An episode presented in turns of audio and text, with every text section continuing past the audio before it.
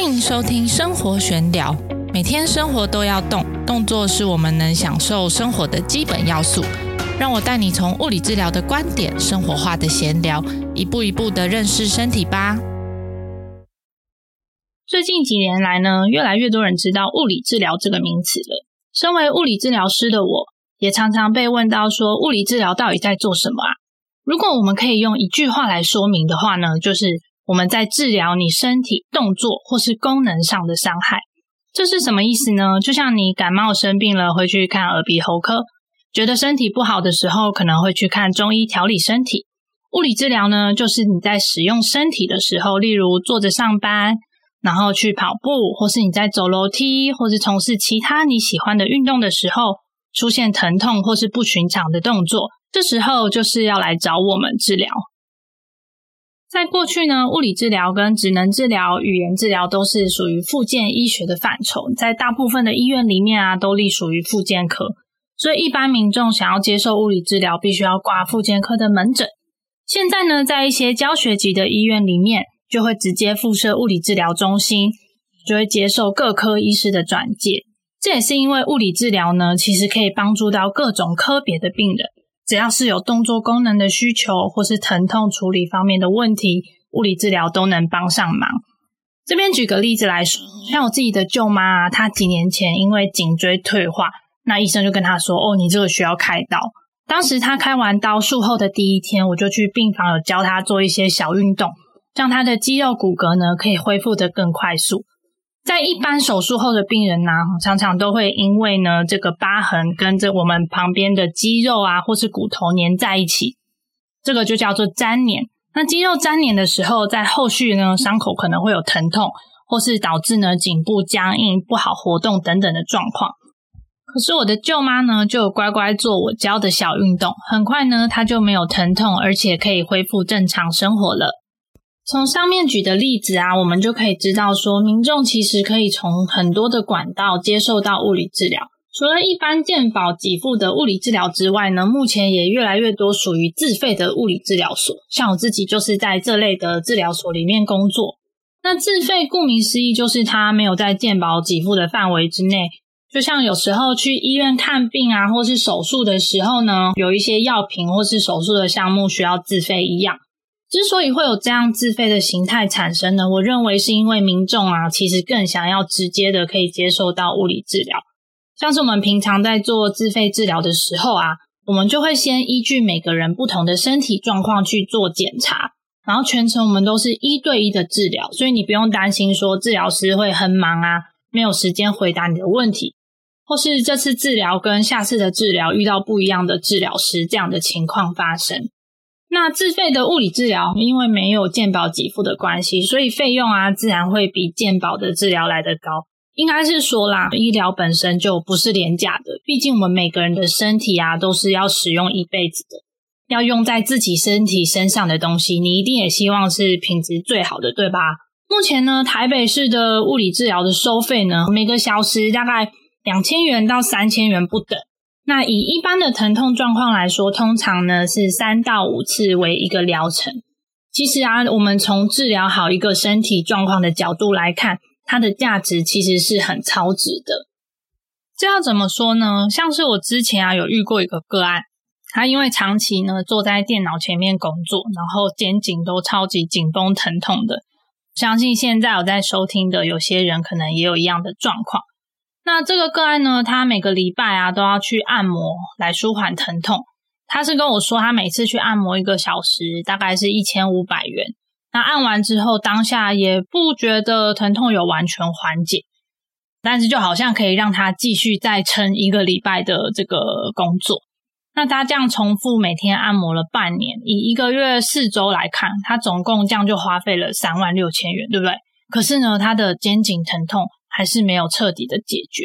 但是他后来找到这个物理治疗啊，来我们这边看，那后来就发现呢，他这个造成酸痛的原因，其实是因为他肩胛骨的位置本来就已经在一个不太适当的位置上了，所以导致肌肉必须要一直紧绷。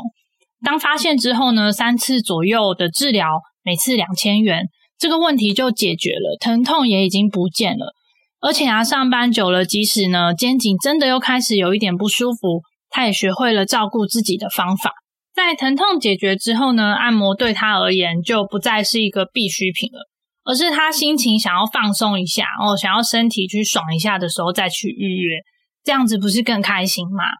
可是啊，像刚刚那个个案，他的身体的问题明显靠按摩没办法好好解决嘛，他都已经去持续按摩了半年了。这时候呢，找到物理治疗师来帮他解决问题，花费又明显的更低，对他来说其实是相对更有 CP 值的事情。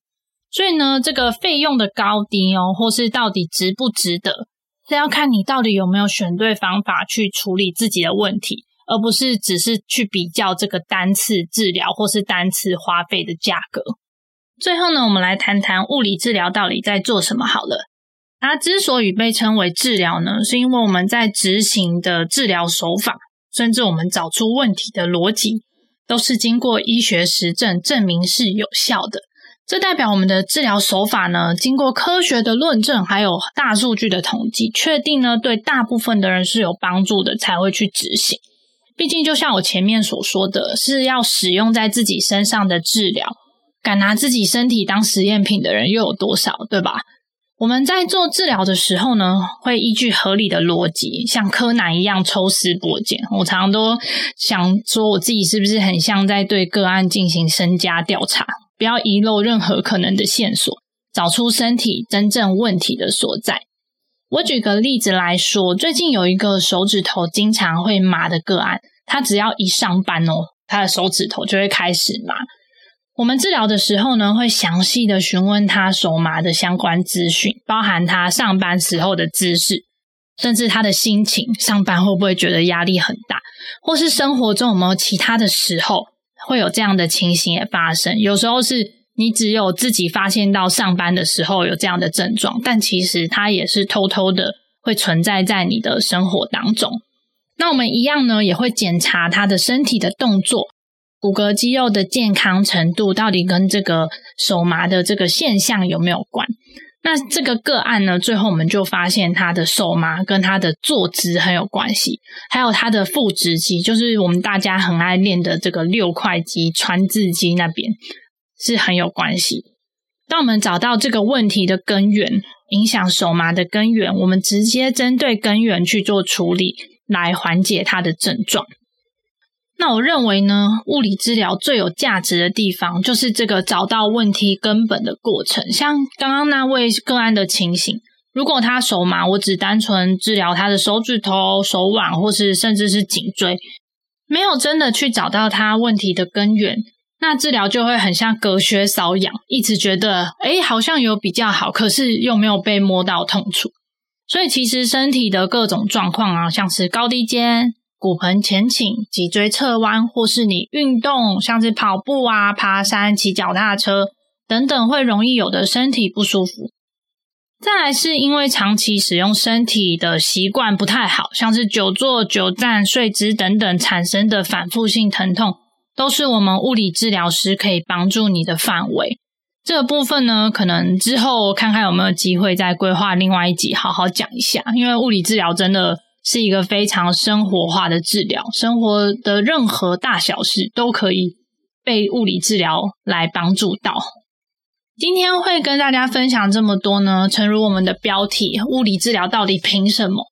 其实我认为啊，物理治疗师除了我们接受过比较结构化的医学教育，还有对于身体相关知识的这个熟悉度，再来呢，我们其实在不管是在实习。或是受教育的过程中，甚至到出来工作之后呢，每一位治疗师都是不停的反复练习这样的逻辑推理以及临床的判断。再来呢，每一位治疗师呢，也都会在毕业之后呢，继续去进修自己有兴趣、自己想要更进一步帮助到个案的这个领域，来继续深入的钻研。我相信每一位物理治疗师都希望可以凭借着这些工具、这些方法。用最快速、最有效的方式，让各位都可以变得动静自如，并且舒适、开心的回归自己原本的生活。好啦，那就感谢大家今天的收听，生活闲聊，我们下次见喽。